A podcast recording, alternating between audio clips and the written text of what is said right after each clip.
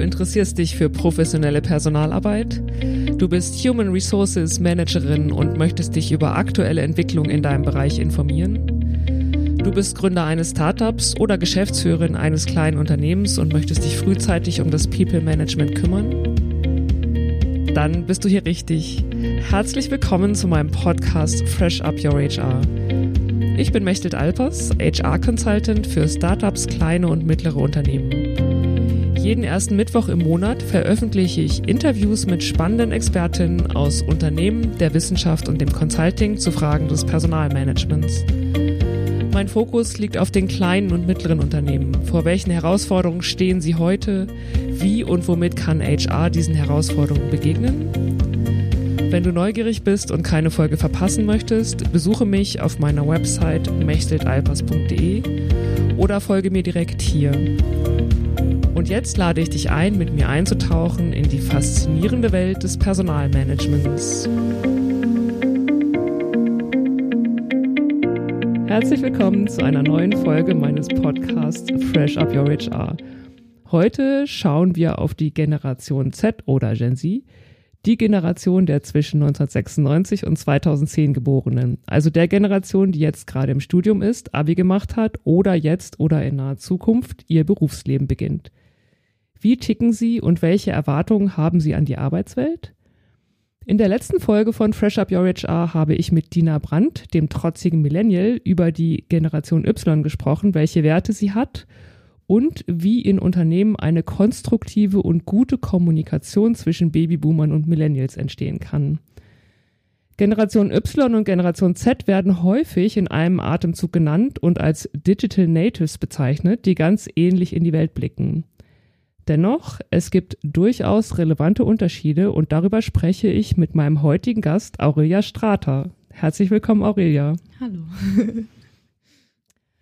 Aurelia lebt in Berlin und hat im letzten Jahr Abitur gemacht und bereitet sich momentan auf die Aufnahmeprüfung für das Psychologiestudium in Wien vor. Aurelia, ich möchte dir zunächst eine zugegebenermaßen globale Frage stellen. Was ist aus deiner Sicht typisch für deine Generation und was macht eine typische Angehörige der Generation Z aus? Also, ähm, was ich erstmal sagen muss, ich bin ja ein, eine ältere, ein älteres Mitglied von meiner Generation, weil ich 2002 geboren bin.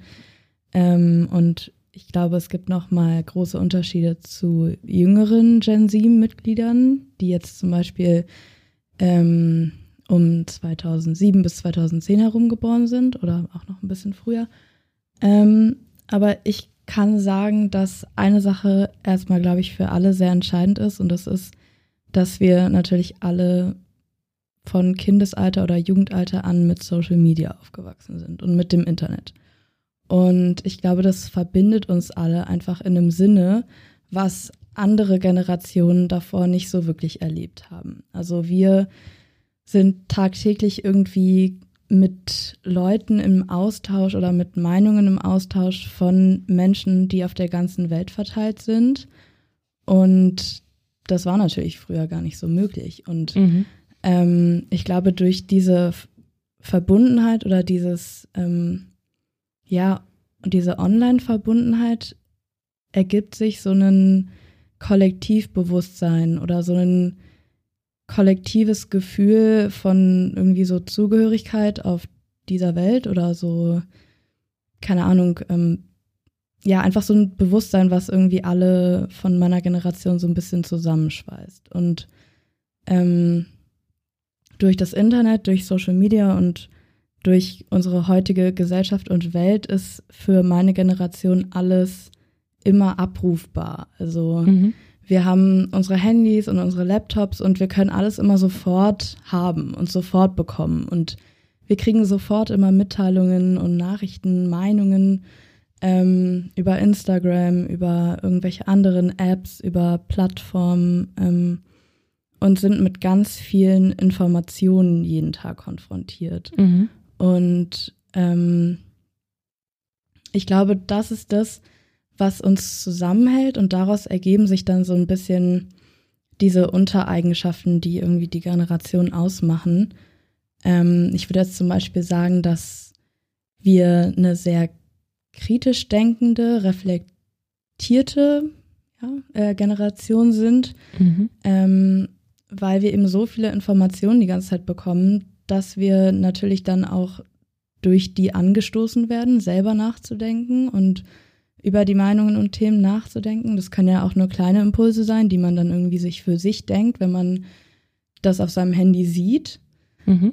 Ähm, und ja, da, damit geht auch so eine gewisse, ich glaube, Bildung einher. Also das ist jetzt vielleicht, ähm, muss man mal wieder gucken, wie das so von der sozialen Schicht und so abhängt. Aber ich würde jetzt auf jeden Fall aus meiner Perspektive raus sagen, dass die Mitglieder meiner Gesellschaft, die mit der ich umgeben ähm, bin, schon sehr politisch auch gebildet sind, mh, mm, weil es eben diese Informationen zur Verfügung gibt. Und heißt politisch gebildet in dem Fall auch politisch engagiert?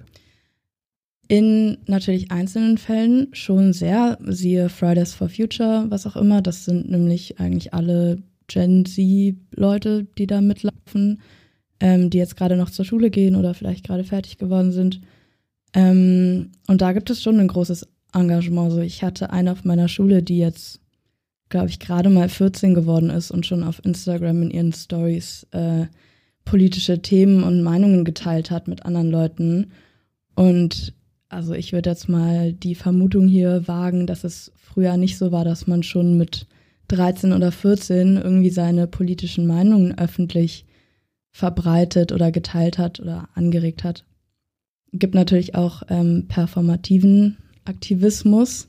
Vor allem auf Instagram ist es ja auch viel Selbstinszenierung, aber ich glaube, da passiert schon ganz viel und ich glaube, so Gen Z will schon aktiv sein und auch aktiv werden. Ja, und ähm, da dann halt auch das Engagement.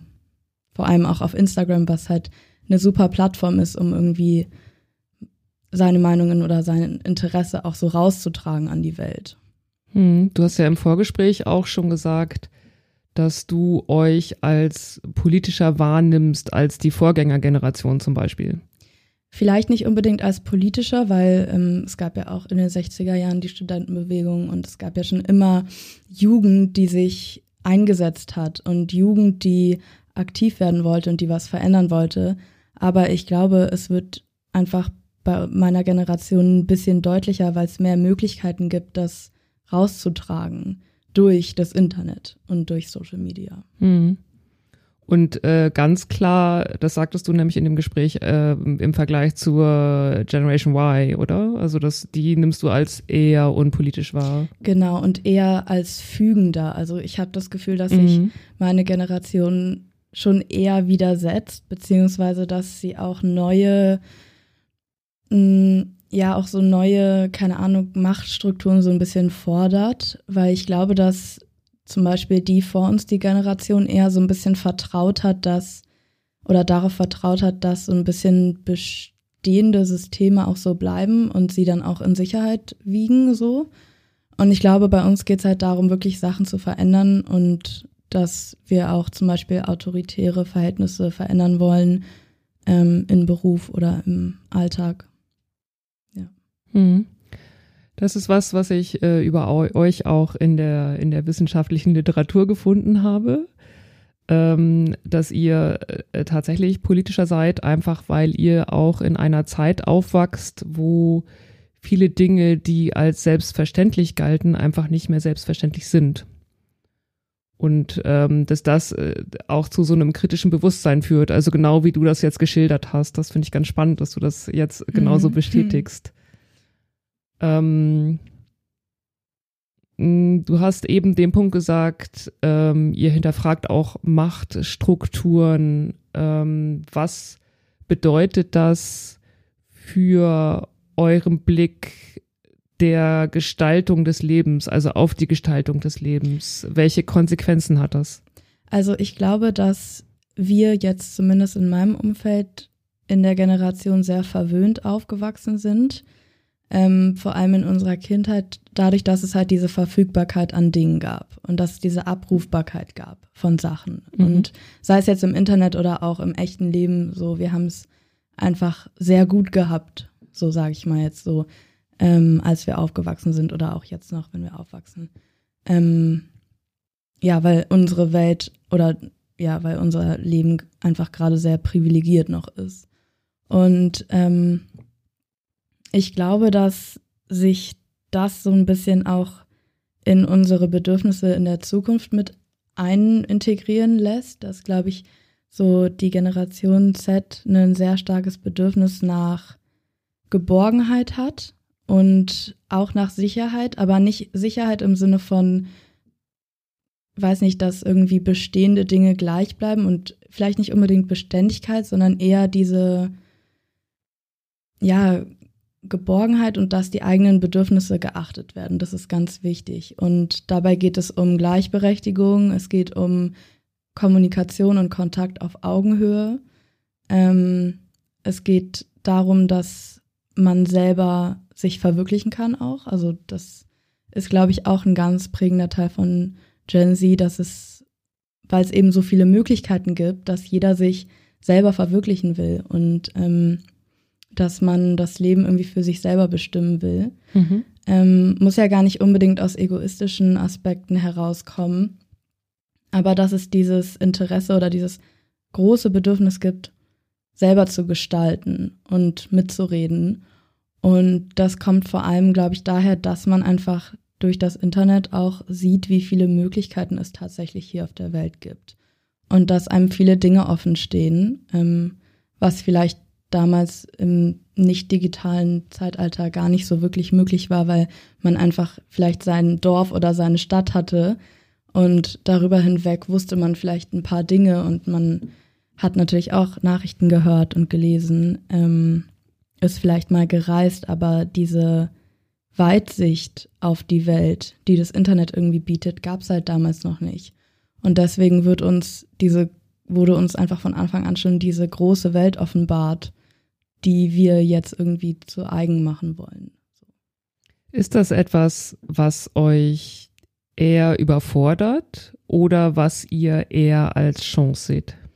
Also ich glaube schon, dass Gen Z einerseits überfordert ist. Also viele kritisieren ja immer äh, die Jugend irgendwie nur am Handy, sitzt nur in ihrem Zimmer in der Ecke und scrollt irgendwie auf in Instagram oder YouTube genau. rum, ähm, weil Informationen natürlich auch überfordern und weil daraus auch so ein bisschen so eine Faulheit natürlich entstehen kann wenn man irgendwie diese all diese ganzen Möglichkeiten offenbart hat ähm, und auch so ein bisschen so eine Unsicherheit entstehen kann. Also ich glaube, damals war das viel mehr so, dass Leute irgendwie sich ein Studium ausgesucht haben, dann ein Studium angefangen haben, beendet haben, gearbeitet haben, Familie gegründet haben, bla bla bla. Und heute ist es halt so, meine Generation weiß, wie viel möglich ist und mhm. deswegen kann eine Überforderung aus diesen Möglichkeiten entstehen, weil es so viel gibt, was man machen möchte und machen kann. Und ähm, viele, also es brechen heutzutage ja viel mehr ihr Studium ab und viel mehr sagen, nee, ich möchte nicht heiraten, weil es gibt doch noch so viele andere Sachen, die man irgendwie im Leben machen kann. Oder mhm. ähm, ich möchte vielleicht gar keine Kinder bekommen oder ich möchte gar nicht einen Job haben, den ich dann mein ganzes Leben lang habe, sondern vielleicht mehrere und ich möchte noch das und das ausprobieren. Und das nährt einerseits schon sehr, weil daraus so voll die optimistische ähm, Lebens- äh, oder so die optimistische Lebenssicht entsteht. Aber andererseits kann es natürlich überfordern, weil es einfach so viel gibt. Und also wenn, wenn ich dir jetzt zuhöre, würde ich denken, ähm, diese unglaublichen Möglichkeiten stehen im Widerspruch zu und äh, auch das sich offen halten der Möglichkeiten, was du ja gerade beschrieben hast. Ne? Also vielleicht könnte man dies noch machen oder ich breche das ab und ich gehe nochmal den Weg und dann gehe ich vielleicht da lang. Steht im Widerspruch zu diesem Bedürfnis nach Sicherheit und Geborgenheit.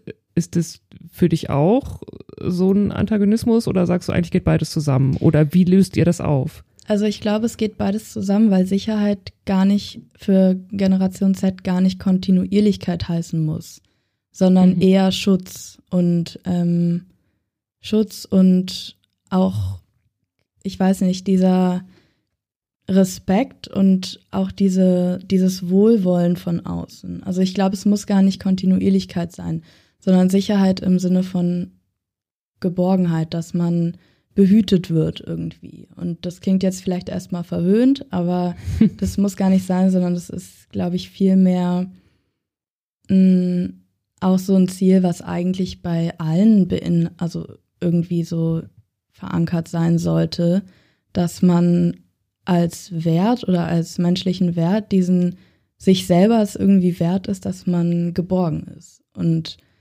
das muss gar nicht Verwöhntheit heißen, finde ich. Hm.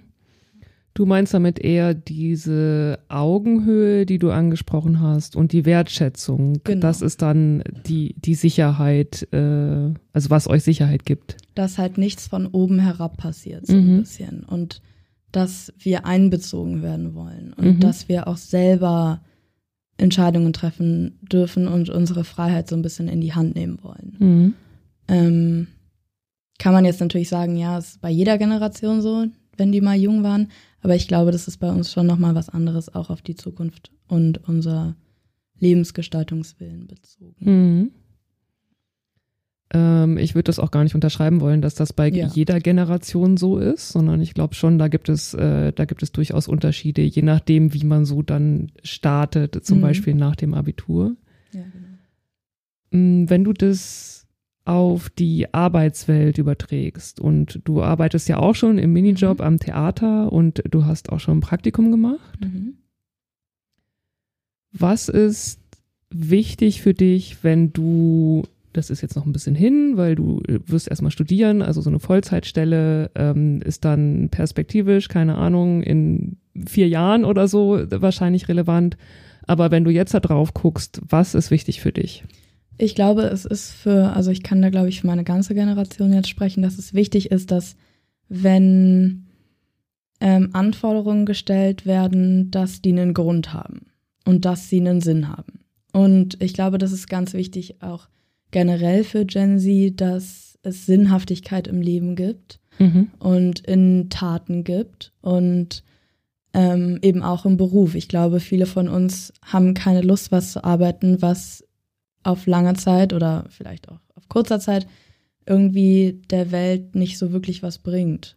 Das heißt, Sinnhaftigkeit äh, bedeutet für dich in dem Fall einen Beitrag zur Gesellschaft leisten. Einerseits und andererseits ein bisschen auf, auf ähm, eine ich-bezogenere Perspektive bezogen ist ja, habe ich ja gesagt, dass diese Selbstverwirklichung äh, im Mittelpunkt steht bei vielen Leuten meiner Generation. Und ähm, zum Beispiel auf der Arbeit, wenn dann äh, ein Chef, der irgendwie viel, viel älter ist als ich, den ich überhaupt nicht verstehe und deren, der irgendwie von der Generation ist, zum Beispiel Babyboomer oder so. Und wenn der mir jetzt irgendwas sagt, worin ich jetzt echt keinen Sinn sehe, dann mache ich das natürlich, weil ich mich fügen muss. Aber ich glaube, auf Dauer wird sowas einfach dann nicht mehr wirklich möglich sein ähm, weil man diesen Grund braucht irgendwie. Also ich kann es nicht so gut erklären, aber es muss halt alles ergründbar sein irgendwie und Beleg, es muss alles belegt sein, es muss alles mit einem Sinn belegt sein. Das heißt, der Babyboomer-Chef könnte dich abholen, indem er dir erklärt, warum du das tun sollst, was das für einen Sinn macht. Genau, zum Beispiel. Mhm. Ja. Und ähm, da haben wir, glaube ich, auch einfach diesen Anspruch. Also ich glaube, meine Generation ist eine krass anspruchsvolle Generation, was Berufswahl und so angeht, weil wir uns nicht so leicht zufrieden geben mit Dingen. Ähm, ja, und das ist einfach so auch dann halt eine gewisse Wertigkeit, die man für sich selber empfindet, ähm, weil man vielleicht ähm, behütet aufgewachsen ist. Und ich glaube, das wird sich aber noch in die Zukunft mit hereinbringen lassen. Also, oder das werden wir noch mitnehmen auch ins Arbeitsleben und so. Ich denke, was auch ein großer Unterschied ist, ist, dass ihr auch in der Familie von, von klein auf schon mit in Entscheidungen einbezogen worden seid. Ne? Und genau, also dieses Autoritätsverhältnis zu den Eltern, das gibt's ja heutzutage eigentlich nur noch vereinzelt. Mhm. Und irgendwie, dass dann die Eltern da die kon komplette Kontrolle haben und irgendwie die Oberhäupter der Familie sind, das kennen, glaube ich, nur noch so wenige so. Ähm, und ja, also ich glaube, wir konnten uns da schon gut durchsetzen. Früher. ja, das heißt, du sagst, auch wenn du dann ins Berufsleben startest, äh, braucht es eine Atmosphäre, wo definitiv alle auf Augenhöhe miteinander reden, wo ein wertschätzender Umgang miteinander ist und wo eben auch nicht einfach Dinge gemacht werden sollen, sondern wo schon eine, eine durchaus stetige Kommunikation stattfindet. Warum machen wir das jetzt eigentlich? Was ist der Sinn? Was ist der genau. nächste Schritt? Wo soll es hingehen? Ja, genau. Also einfach generell eine Geborgenheit, mhm. die herrscht in dem Betrieb oder wo auch immer man mhm. arbeitet. Ähm, ja, genau. Aber gar nicht, dass man selber dann irgendwie die Person ist, die beschützt werden muss oder sowas oder die irgendwie auf den Arm genommen wird oder in den Arm genommen wird oder was auch immer, ähm, sondern eher, dass halt alle gleich, alle erkennen, dass es eigentlich menschlich ist, sowas zu, so bedürftig zu sein. Das heißt, ihr habt auch den Anspruch, das weiterzutragen. Ja, also ihr Fall. bringt das mit und ihr wollt es auch gern weitertragen. Genau. Also sei es jetzt auch in Erziehung von eigenen Kindern oder wenn man später mal im Beruf eine Führungsrolle übernehmen will, dann ist es schon wichtig, dass man irgendwie die eigenen Werte dann auch weiterträgt und halt was verändert. So, es geht halt um Veränderung und ähm, ja.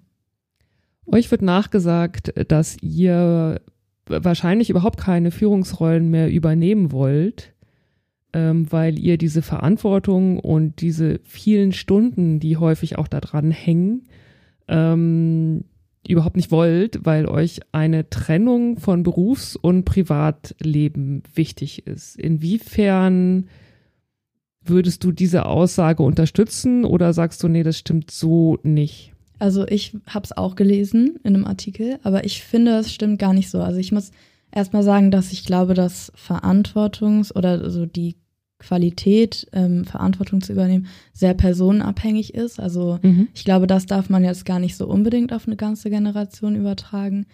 Ähm, aber Trennung von Arbeit und Freizeit muss ich nochmal kurz sagen, weil es diesen, diesen Anspruch ans Leben von Gen Z gibt, ähm, seine Wünsche umzusetzen und sich selbst zu verwirklichen, glaube ich, dass das auch der Fall im, in der Berufswahl ist und im Beruf. Das heißt, ich glaube, dass viele von Gen Z, die sich auch mit Gen Z identifizieren würden, ähm, erst gar nicht einen Beruf wählen, der sich so krass von den Hobbys oder den sonstigen Interessen abgrenzt, sondern ich glaube, dass es vielleicht bei der Berufswahl dann schon vorher zu einer Tätigkeit kommt, die man schon sehr mag und wo man sich auch drin wohlfühlt und in der man auch aufgeht. Also natürlich gibt's dann auch welche, die Arzt werden wollen, weil man viel Geld verdient oder Anwalt werden wollen, weil man viel Geld verdient.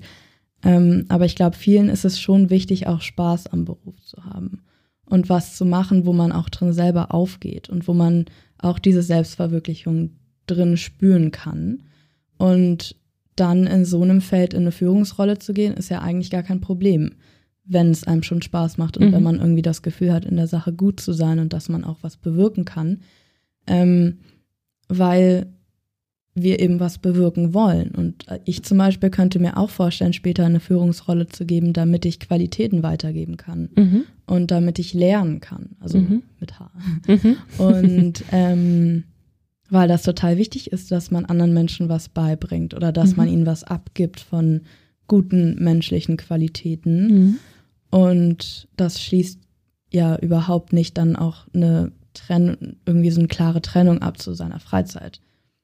Solange man irgendwie Spaß in seiner Arbeit hat und solange das ist, was man wirklich will. Hm.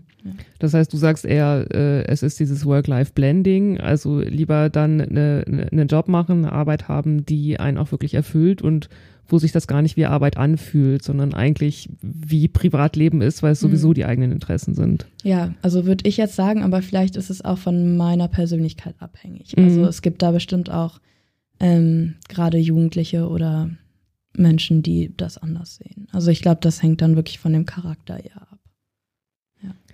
Euch wird auch nachgesagt, dass ihr sehr anspruchsvoll seid, ähm, auch was das Finanzielle angeht Mhm. und äh, diverse Zusatzleistungen, also Jobticket oder ähm, das Sportstudio wird dann auch noch so bezahlt. Wie schätzt du diese Aussage ein? Ja, das würde ich schon auf jeden Fall auch so sehen. Habe ich ja auch vorher schon gesagt, dass dieser Anspruch ganz hoch ist. Ähm, und ich glaube, das kommt daher, dass bei uns im Leben nicht mehr so wirklich die Pflicht im Vordergrund steht oder das Gefühl, eine Pflicht erfüllen zu müssen, bevor man irgendwie ein erfülltes Leben fühlen kann, führen kann oder sowas, sondern es geht um, es geht halt dann schon in einem gewisse, im gewissen Sinne um Werte wie Spaß und Freiheit und ähm, Zufriedenheit mit sich selber und sowas. Also es ist vielleicht dann schon eine leicht hedonistische Tendenz vielleicht, weiß ich jetzt nicht. Ähm, also natürlich geht es nicht nur um Vergnügen, weil viele auch den Anspruch haben, was Gutes in die Welt zu setzen. Und da ist eben auch der Anspruch hoch, was zu verändern bei vielen. Und ähm, Anspruch muss ja nicht immer was Schlechtes sein. So, es kann ja auch was total Gutes sein, weil man dann vielleicht auch mehr Input in eine Sache gibt Mhm. ähm, wenn man auch den Anspruch an sich selber hat. Also ich glaube, das ist so ein bisschen das Ding bei Gen Z. Viele haben den Anspruch an die Außenwelt, weil sie halt einerseits ähm, privilegiert aufgewachsen sind und mit Verfügbarkeit, habe ich ja schon gesagt, an Dingen und vielleicht auch Überfluss an Dingen aufgewachsen sind. Aber andererseits gibt es auch den Anspruch an sich selber, Mhm. eben, wie ich schon erwähnt habe, sich selber zu verwirklichen und auf der anderen Seite was ähm, Positives in der Welt zu hinterlassen. Also es ist so auf beiden Seiten der Anspruch. Die Erwiderung, die häufig kommt, ähm, wenn zum Beispiel Babyboomer hören, ähm, ja, wir wollen Dinge machen, die Spaß machen, ist, ja, es gibt im Leben auch Dinge, die einfach keinen Spaß machen. Was sagst du dazu? Ja, es stimmt total. Also ähm, da muss man halt einfach gucken, dass man nicht abdriftet und dass man sich nicht verliert im Spaß. Und natürlich gibt es auf der Welt auch einfach Dinge, die man machen muss, so wie Geschirrspüler ein- und ausräumen oder so, die machen dann auch einfach keinen Spaß. Ähm, und ich glaube, ehrlich gesagt schon, dass viele von meiner Generation das Bewusstsein so ein bisschen verloren haben. Also das Mhm. glaube ich schon echt. Ähm, weil ich meine, wenn man mit so einem Privileg aufwächst, dann passiert es, glaube ich, relativ natürlich. Ähm, und außerdem kommt es ja noch dann immer auf die Erziehung von den Eltern an. Also was für ein Pflichtbewusstsein die einem mitgeben. Mhm. Mm, Aber ich persönlich sehe das so, dass es natürlich, es gibt natürlich unangenehme Sachen, die erledigt werden müssen. Und ich hoffe, dass da die ähm, meine Gleichgesinnten aus meiner Generation das auch so sehen. Ähm, kann mir natürlich schon vorstellen, dass sich das dann in eine Richtung entwickelt, wo viele dann sagen, nö, sowas will ich gar nicht mehr machen.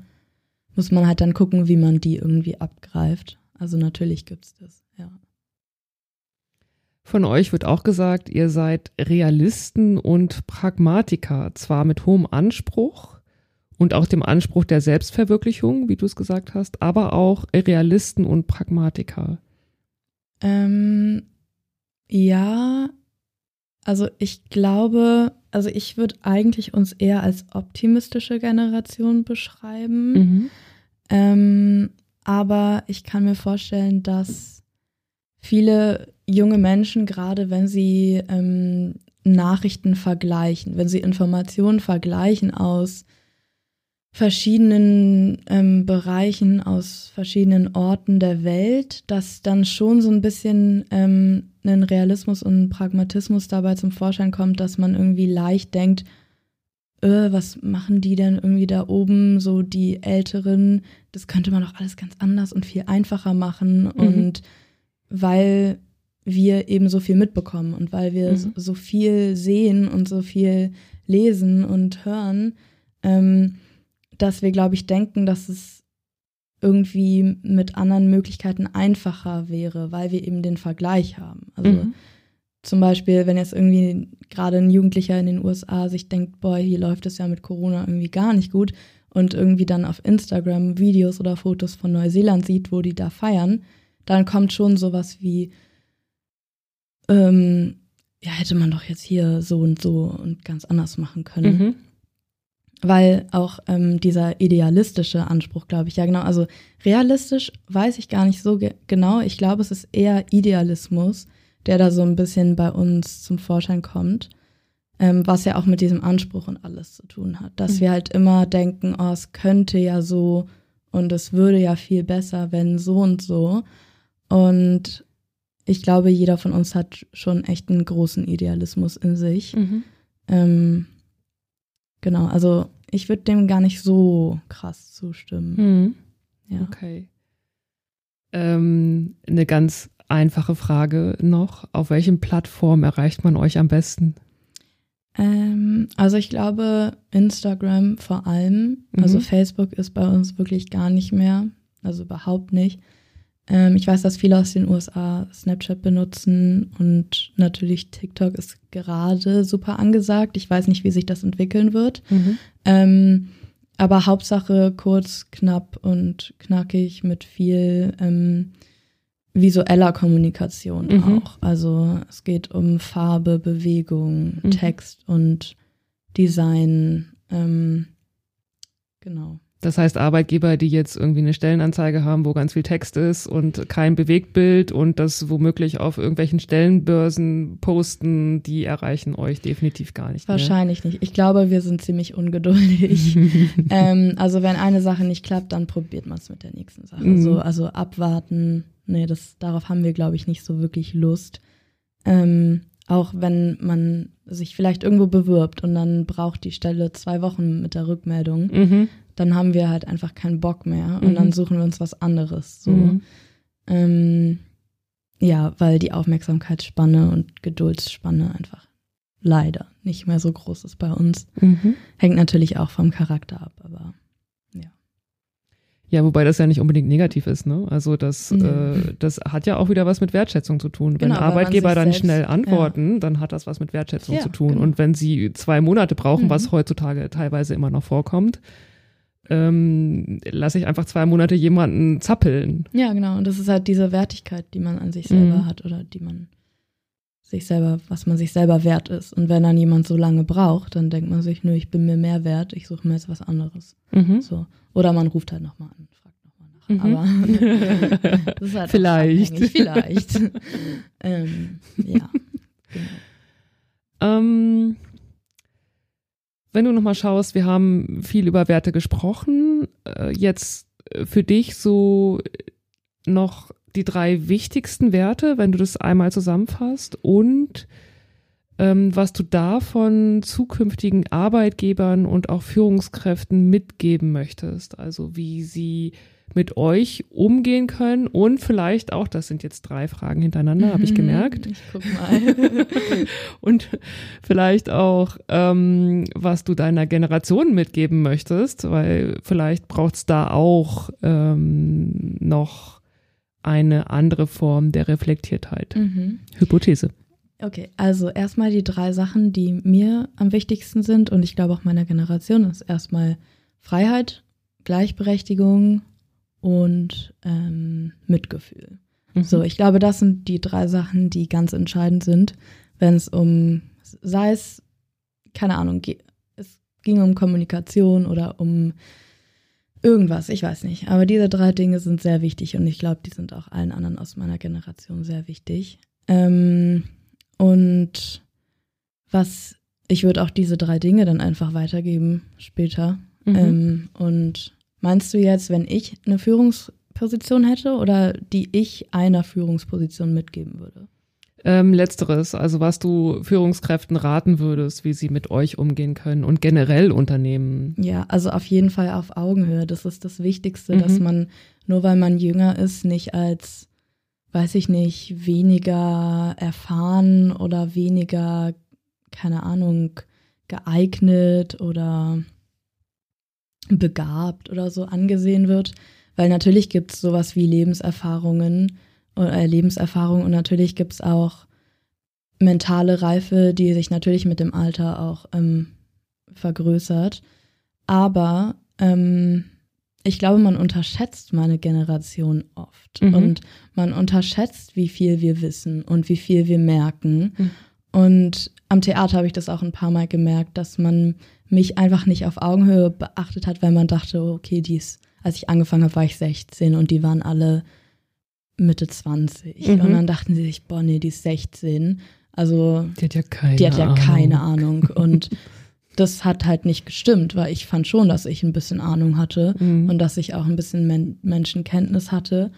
Ähm, und das ist ganz wichtig, dass man vor vorurteilsfrei rangeht an jüngere Leute. Mhm. Und dass man sie reden lässt und dass mhm. man sie machen lässt und dass man vielleicht danach erst urteilt und nicht davor. Ähm, und genau, also dass man uns unsere Meinung sagen lässt. Und das ist ganz wichtig. Und oder vielleicht nicht urteilt, sondern auch, also ihr könnt euch einbringen mit euren Ideen und eurer Meinung und dann kann ja immer noch äh, die, die Lebenserfahrung dazukommen mhm. und dann im besten Fall, wenn die Lebenserfahrung das anders sieht, erklären, warum sie es anders sieht und dann könnt ihr äh, einfach einen Kompromiss finden, vielleicht. Genau. Ne? Also je ja. nachdem. Ihr seid ja, so hast du es ja geschildert, durchaus auch offen da, wenn, mhm. wenn eben jemand erklärt, warum etwas genau. so jetzt besser gemacht wird, als ihr das vielleicht denkt, ähm, dass ihr das auch akzeptiert. Ja, also Empathie ist auch ganz wichtig. Mhm. Also Mitgefühl, Empathie ähm, ist natürlich auch was, was nicht jeder besitzt und was auch wieder komplett menschenabhängig und typabhängig ist und nicht generationsabhängig. Glaubst du, das kann gelernt werden? Ja, ich glaube schon. Also was heißt gelernt, weiß ich nicht, aber man kann Leute aufmerksam und sensibel machen für solche Dinge und solche Themen. Und vor allem in einer Führungsposition kann man aufmerksam machen auf sowas. Mhm. Und man kann Leuten Dinge mitgeben. Ähm, und was war die dritte Frage? Ich habe sie auch vergessen. ähm, ich habe sie tatsächlich vergessen, die dritte Frage, weil ich dir eben so gespannt zugehört habe, dass sie mir aus dem Kopf gefallen ist. Egal. Ja, guck mal nochmal nach. Sie steht nicht auf meinem Ach Zettel. Oh nein, okay. Ich kann ja auch nochmal nachdenken. Genau, wir denken jetzt einfach beide nochmal nach, was eigentlich die dritte mhm. Frage war. Also die erste Frage war die Frage nach den Werten. Mhm. Die haben wir. Die zweite Frage war, ähm, die Frage, was du Führungskräften mitgeben möchtest. Mhm. Und die dritte Frage fällt mir immer noch nicht ein. Das heißt, wahrscheinlich ist alles gesagt. Ja, das kann sein. Vielleicht habe ich das auch irgendwie verknüpft oder so. Wahrscheinlich. hm.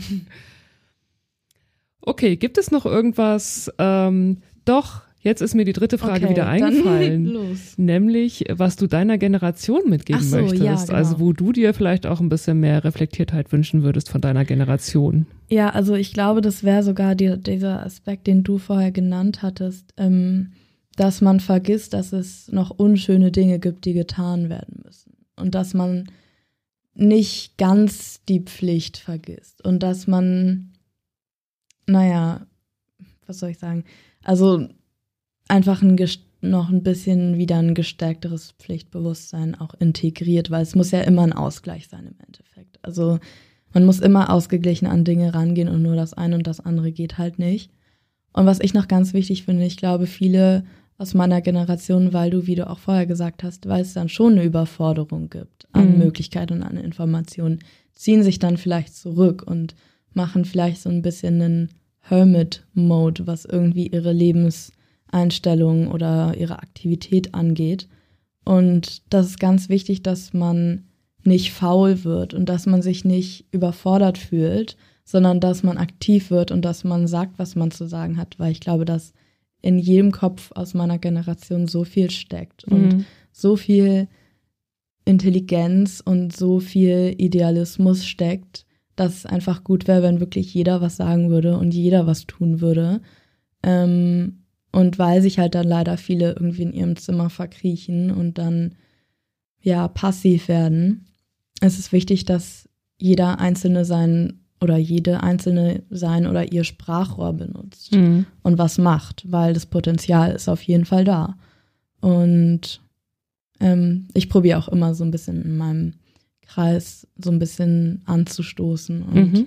Leute so zu wecken und zu sagen, yo, kommt, da ist so viel in euch, jetzt macht was und hier muss was verändert werden, dann nutzt euer Potenzial und verändert auch was. Auch wenn es nur was Kleines ist. Ich meine, man mhm. wird ja nicht die ganze Welt verändern können, aber so ein bisschen kann man ja immer jeden Tag machen. Und das ist ganz wichtig, dass man das Potenzial nicht verschwendet und dass man sich nicht zurückzieht. Ja. Das ist ein total cooles Schlusswort. Danke. Nutzt euer Potenzial, was definitiv da ist, tragt es hinaus in die Welt, auch wenn manchmal Mauern dastehen oder wenn es gar keine Mauern mehr gibt und viel zu viele Optionen und ähm, man denkt so, oh Gott, wohin soll ich jetzt gehen? Mhm. Ähm, bringt euch ein, weil es hat definitiv immer eine Wirkung. Das ist wirklich ein cooles Schlusswort. Ja, Vielen Dank. Ich auch. Gerne. Aurea, danke für deine Zeit. Hat mich gefreut. Danke für die Vorstellung der Ideen deiner Generation. Ich fand es total spannend. Hab auch wieder viel gelernt. Und das vielleicht machen wir irgendwann noch mal einen zweiten Teil. Ja, sehr gerne. Würde mich Dankeschön. freuen. Okay. Das war's für heute. Vielen Dank fürs Zuhören. Ich hoffe, ihr konntet aus dieser Folge ein paar Anregungen für eure Personalarbeit mitnehmen. Wenn ihr Fragen zu einzelnen Themen habt, die wir besprochen haben, oder wenn ihr selbst von euren Erfahrungen erzählen möchtet oder vielleicht auch jemanden kennt, der wertvolle Erfahrungen und Tipps teilen möchte, meldet euch sehr gern bei mir unter hello at Ich freue mich auf euer Feedback. Für heute sage ich Tschüss, eure Mechtet Alpers.